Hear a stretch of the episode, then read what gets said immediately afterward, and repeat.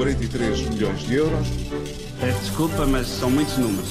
Com a Judite França e o Paulo Ferreira e hoje falamos de comissões bancárias. E da forma como nos primeiros seis meses do ano houve 788 atualizações aos pressários dos bancos. São dados do Banco de Portugal que mostram que os bancos continuam a aumentar as comissões. Segundo o Jornal Público, estas sucessivas alterações mais do que duplicaram no primeiro semestre quando comparado com o mesmo período do ano passado. É, e a grande maioria uh, dos bancos agravou os custos do simples cartão de débito. Uh, os bancos continuam a, a, forçar a recolha de rendimento através das comissões impostas aos clientes. É uma tendência que vai seguramente continuar. Mais taxas, mais comissões pela utilização de todos os serviços bancários, cartões incluídos. e só entre janeiro e junho o custo dos cartões subiu 16,6%. é um aumento muito grande, acima de qualquer qualquer aumento de preços e serviços médios da economia. Aliás, um banco, que o supervisor Banco de Portugal não revela qual, que cobra mais de 31 euros pela utilização de um cartão de débito.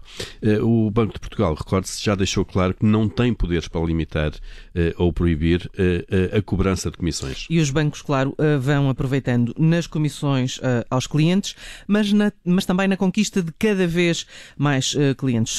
Sobretudo a pensar na concessão de crédito Uh, e dentro do crédito, o crédito ao consumo é aquele que é mais rentável, porque é uh, aquele que tem um, um, um, maior risco associado e, portanto, a margem que o banco cobra também é maior. Por isso, não é de espantar que as instituições bancárias estejam na corrida com as financeiras para angariar mais clientes. É, e os dados do, do Banco de Portugal também aqui mostram, aliás, que por cada 4 euros de empréstimos ao consumo, apenas 1 euro é disponibilizado uh, por uma destas empresas de crédito.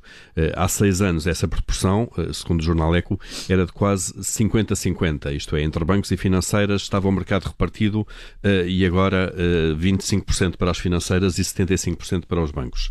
E claro, com a descida de, de, dos juros de referência na zona euro para um novo mínimo histórico, aconteceu há duas semanas, os bancos vão querer, obviamente, continuar a seguir esta, aposta, esta aposta neste tipo de crédito que tem taxas de juros mais elevadas e, obviamente, lhes permite aumentar a margem financeira. Judite França e Paulo Ferreira com a moeda de troca a não perder nova edição amanhã, aqui no Observador. Aconteça o que acontecer. 4.700 milhões. 43 milhões de euros. Peço desculpa, mas são muitos números.